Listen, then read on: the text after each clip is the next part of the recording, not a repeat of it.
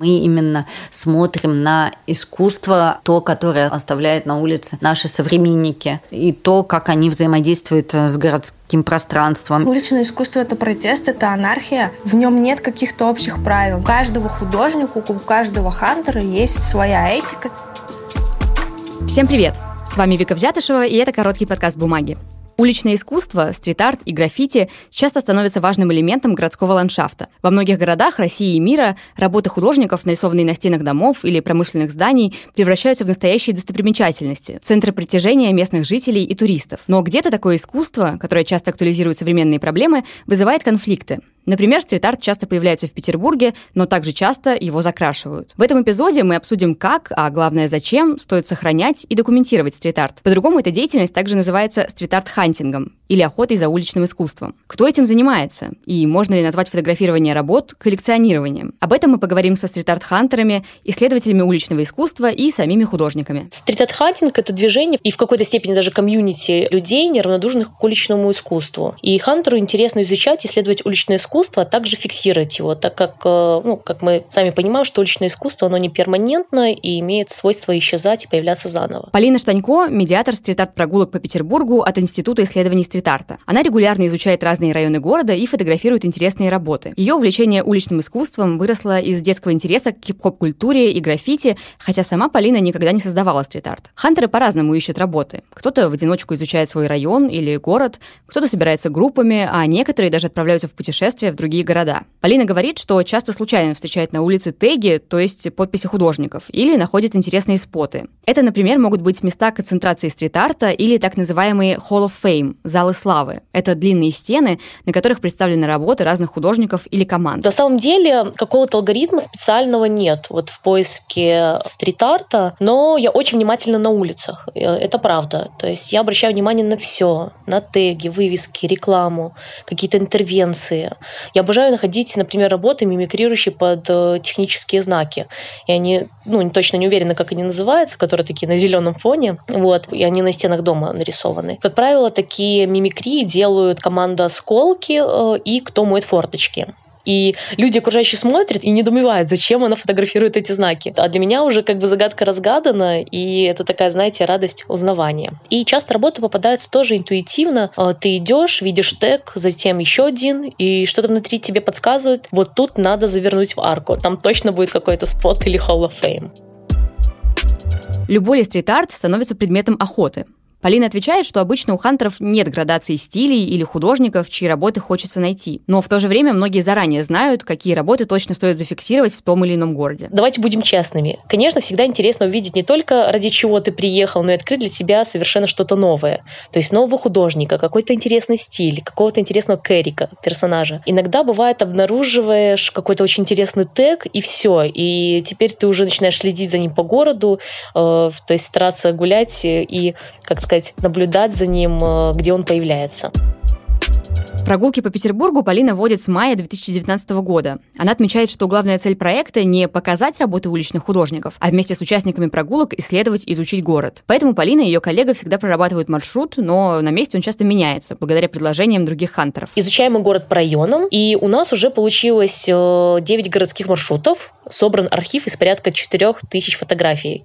Это, конечно, колоссальный массив э, информации, э, и это, конечно, невероятно, но мы не останавливаемся, и э, изучить все районы – это наша главная задача. Стрит-арт-прогулки, которыми занимается Полина, это часть авторского проекта «Альбины Мотор», соосновательницы, куратора и продюсера Института исследований стрит-арта. Институт занимается развитием разных форм искусства в городской среде по всей стране. Мы поговорили с Альбиной о том, зачем был создан институт и как еще сегодня изучают стрит-арт. В 2016 году я и два моих партнера, Полина Ёж и Миша Астахов, создали институт как э, организацию, которая занимается теорией и практикой уличного искусства. Мы исследуем, в принципе, искусство в общественном пространстве. И когда когда мы говорим слово исследование, здесь мы не а, фокусируемся только на академическом и не столько а, фокусируемся на академическом научном подходе, а скорее используем разные неформальные методы, например, вот хантинг, прогулки. Хантинг – это только одно из направлений деятельности института. Команда организует дискуссии, лекционные программы и выставки, стараясь больше рассказывать о стрит-арте и его развитии массовой аудитории. А еще институт делает коммерческие проекты, связанные с уличным искусством, и старается зафиксировать те процессы, которые происходят в сфере паблик-арта, стрит-арта и граффити прямо сейчас. Проект городских прогулок, на самом деле, это моя идея. Я сама очень люблю гулять э, и рассматривать э, город с такой с профанной точки зрения. Я вообще, в принципе, пошла, получила урбанистическое образование для того, чтобы разбираться в городских механизмах, в том, как город живет. И мне всегда интересно менять маршруты, мне всегда интересно по своему району, по своему двору, например, гулять вместе а, с друзьями, делать такие мини-экскурсии. Тогда совершенно с другой стороны, свежим взглядом смотришь на то место, в котором ты живешь, я живу. И я как раз, когда вот продумывала идею городских прогулок, мне было интересно как раз вот, э, вот эту идею реализовать. По мнению Альбины, стрит-арт-хантерами становятся самые разные люди, но всех их объединяет любопытство и интерес к городу. Самое интересное, что это не экскурсия, а прогулки, и каждый человек гуляет по-своему, и наши медиаторы тоже по-разному, по-своему э, смотрят на город, и у нас нет такого, знаете, исторического контекста, мы именно смотрим на искусство, то, которое оставляют на улице художники, скорее наши современники, и то, как они взаимодействуют с городским пространством пространством. И когда мы вот э, изучаем город таким образом, то мы сами становимся немножко графичками и стрит-артистами, потому что э, начинает настраиваться таким образом оптика на нашего зрения, что думаешь, ага, вот здесь вот это было бы неплохо, а вот здесь вот это вот можно, м-м, надо сфотографировать, отправить э, вот этому художнику, может это местечко понравится, он может его как-то классно обыграть, или сам начинаешь уже творчески мыслить. В общем, это все интересно. Thank you.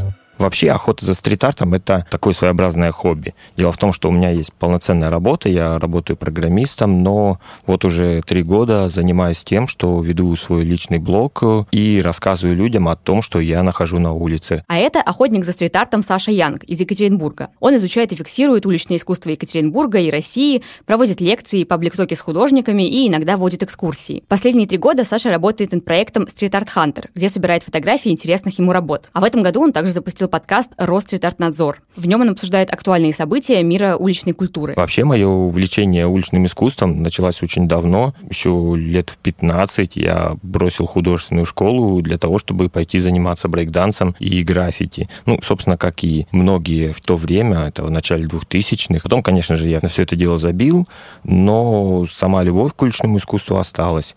И когда я переехал из маленького города вот в Екатеринбург, а здесь уже движуха и шла полным ходом. Здесь уже был фестиваль стенография, здесь уже был фестиваль длинной истории, тут было много райтеров, было очень много уже художников полноценных. И это вот снова меня зацепило. И так начал сначала потихонечку для себя на телефон собирать, коллекционировать, фотографировать, э, выкладывать там в Инстаграм. А в дальнейшем это вот появился такой проект Street Art Hunter. Вообще Екатеринбург – негласная столица стрит-арта. В Екатеринбурге, в отличие от других городов, можно рисовать практически в любое время суток, практически в любом месте, и тебе за это никто ничего не скажет. Но в какой-то мере, да, это вот особенность такая городская уличного искусства в Екатеринбурге, о том, что нелегальное здесь уже практически легально. Екатеринбург и Нижний Новгород – два города, где, как считает Саша, уличное искусство в России развито сильнее всего. К этому списку он добавляет Петербург, Пермь, а еще, например, небольшой город Выксу. Саша считает, что в России сегодня много крутых художников мировой величины, но не все, к сожалению, известны на мировом уровне. Например, Покрас Лампас, наверное, самый популярный, самый известный в России художник. Ну, еще там, может быть, Рустам Кубик, еще парочка каких-то вот ребят, которые там известны, а остальные в основном как-то вот варятся в локальной среде. А, возможно, это как раз именно особенность российского арт-рынка, особенность российской э, уличной сцены, что это вот как не очень распространяется на масс-маркет. Но, с другой стороны, это как раз позволяет сохранять вот тот самый какой-то уличный вайб. Э, у нас в основном художники любят рисовать именно нелегально и делать очень крутые работы. Ну, Еще очень важно, конечно, ну, текстовый стрит-арт, который как раз появился здесь, в Екатеринбурге. И Россия довольно-таки текстоцентричная страна. То есть у нас поэты, философы э, работают с текстом очень много. Ну и вот новая волна — это уличные художники, которые работают с текстом. Казалось бы, сделать текстовую работу на улице — это довольно просто, но, с другой стороны, это гораздо сложнее, потому что уместить какой-то глубокий смысл ну, в двух-трех словах, попытаться его донести так максимально до большого круга зрителей, это очень сложно. Обычно Саша заранее знает, какой стрит-арт хочет найти и снять. Ради некоторых снимков ему приходится возвращаться в одни и те же места по нескольку раз, потому что помешать хорошему кадру может и припаркованная рядом машина, и неподходящий свет, и многое другое. Ну и вообще обязательно ходите по дворам, изучайте то, что находится в вашем дворе, в вашем районе, в вашем городе, или, может быть, даже в соседних городах. Найдете очень много чего интересного, не обязательно связано с уличным искусством. Зачастую уличное искусство — это всего лишь инструмент, который может выступать либо как точка притяжения, либо как способ самовыражения движения, донести какие-то мысли. Поэтому стоит э, погулять, походить, посмотреть. Может быть, найдете для себя что-то новое. Еще один путь сохранения стрит-арта – это музеи. Петербурге коллекции уличного искусства собирает музей стрит-арта, который находится на территории действующего завода слоистых пластиков. В его постоянной экспозиции работы, которые художники написали непосредственно на территории завода. Директор музея Татьяна Пинчук рассказала нам, почему важна документация уличного искусства. Через документацию современного искусства, через документацию стрит-арта мы документируем, можно сказать, историю человечества, потому что это такой некий портрет, показатель духовной жизни города, людей. И эти документальные свидетельства, которые мы сейчас собираем, они позволят в будущем историкам и исследователям получить достоверные знания о прошлом. Если бы вот, например, до нас не дошли уникальные снимки э, там, начала XX века, а, например, работа Казимира Малевича и Лисицкого в Витебске, работа 1919 года, или, например, фотография тоже уникального фасада от Родченко 1924 года в Москве, то мы бы и не знали об этих попытках выхода авангардистов в уличное пространство. Bye. В музее проходят ежегодные выставки петербургских, российских и зарубежных авторов. Помимо этого, на территории завода есть арт-резиденция, где художники могут жить и работать в течение нескольких недель. Также музей устраивает школу искусства в городской среде для всех, кто хочет исследовать способы взаимодействия с городом через художественные практики. С одной стороны, уличное искусство — это такое крайне эфемерное направление, но с другой стороны, явление прежде всего социокультурное. И да, э, стрит-арт очень сложно поддается коллекционированию и музеификации, и вот у нас в музее постоянно встают какие-то спорные моменты, вопросы, и есть много непонимания, как быть с этими там объектами, как их сохранять, как продлевать их жизнь. И мы часто тоже не знаем ответов на эти вопросы, но это совсем не значит, что эта форма современной культуры не должна быть представлена в музее. Ну, наверное, это можно назвать в общем там каким-то культурным наследием, которое мы можем оставить будущим поколениям. Но мне немного странно об этом серьезно говорить, особенно учитывая нашу специфику работы с уличным искусством, но в теории это так и должно работать. К тому же стрит-арт — это всегда такой актуальный э, жанр искусств, и в нем всегда отражаются какие-то яркие проблемные моменты общества. И, ну, чтобы в дальнейшем, а, не знаю, изучение истории не превратилось в гадание на кофейной гуще, для этого и делается документация, и создаются архивы. А как к стрит-арт-хантингу относятся сами уличные художники? Об этом мы поговорили с Анастасией Владычкиной, лидером петербургской стрит-арт-группы «Явь». Есть мнение о том, что стрит-арт-хантеры занимаются коллекционированием уличного искусства и что это противоречит основной идее стрит-арта. На это хотелось бы ответить, что когда художник создает свою работу на улице, он готов к тому, что с ней может случиться все, что угодно. Ее могут закрасить за пару часов, могут закрыть защитным стеклом. Она может появиться в любых СМИ, она может появиться там в чужих инстаграм-аккаунтах и так далее. Она начинает жить своей жизнью. Да, хантеры делают фотографии, выкладывают их у себя, и в какой-то степени можно назвать это коллекционированием, но абсолютно тем же самым занимаются сами художники. И вообще все разговоры о том, что противоречит идеям уличного искусства, что им не противоречит, мне лично кажутся какими-то искусственными надстройками. Уличное искусство — это протест, это анархия. В нем нет каких-то общих правил. Никто никому ничего не должен. Ни уличные художники, ни тем более стрит-арт-хантеры у каждого художника, у каждого хантера есть своя этика, свои идеи, своя философия, и это здорово. Художникам, как говорит Анастасия, конечно, важно делиться своими работами с другими людьми, и фотографии в аккаунтах самих авторов или хантеров помогают это делать. Сохранение работы на стене непосредственно, ну, это не так важно. Закрасили и закрасили. Другой вопрос, что чаще всего какие-то острые работы закрашивают из-за цензуры. Это, конечно, не дело. Говорить о том, как быстро закрашивать стрит-арт в Петербурге, сложно. Есть работы, которые закрашивают за один день. Есть такие, которые существуют неделю, месяцы и даже годы. Причем нельзя сказать, что всегда все зависит от остроты работы. Например, у нас была работа с Милоновым, она просуществовала 4 года. Была работа с Мединским, она просуществовала полгода. Работа про запрет Телеграма все еще жива. То есть Телеграм уже разрешили снова, а работа все еще на месте. То есть это все индивидуально.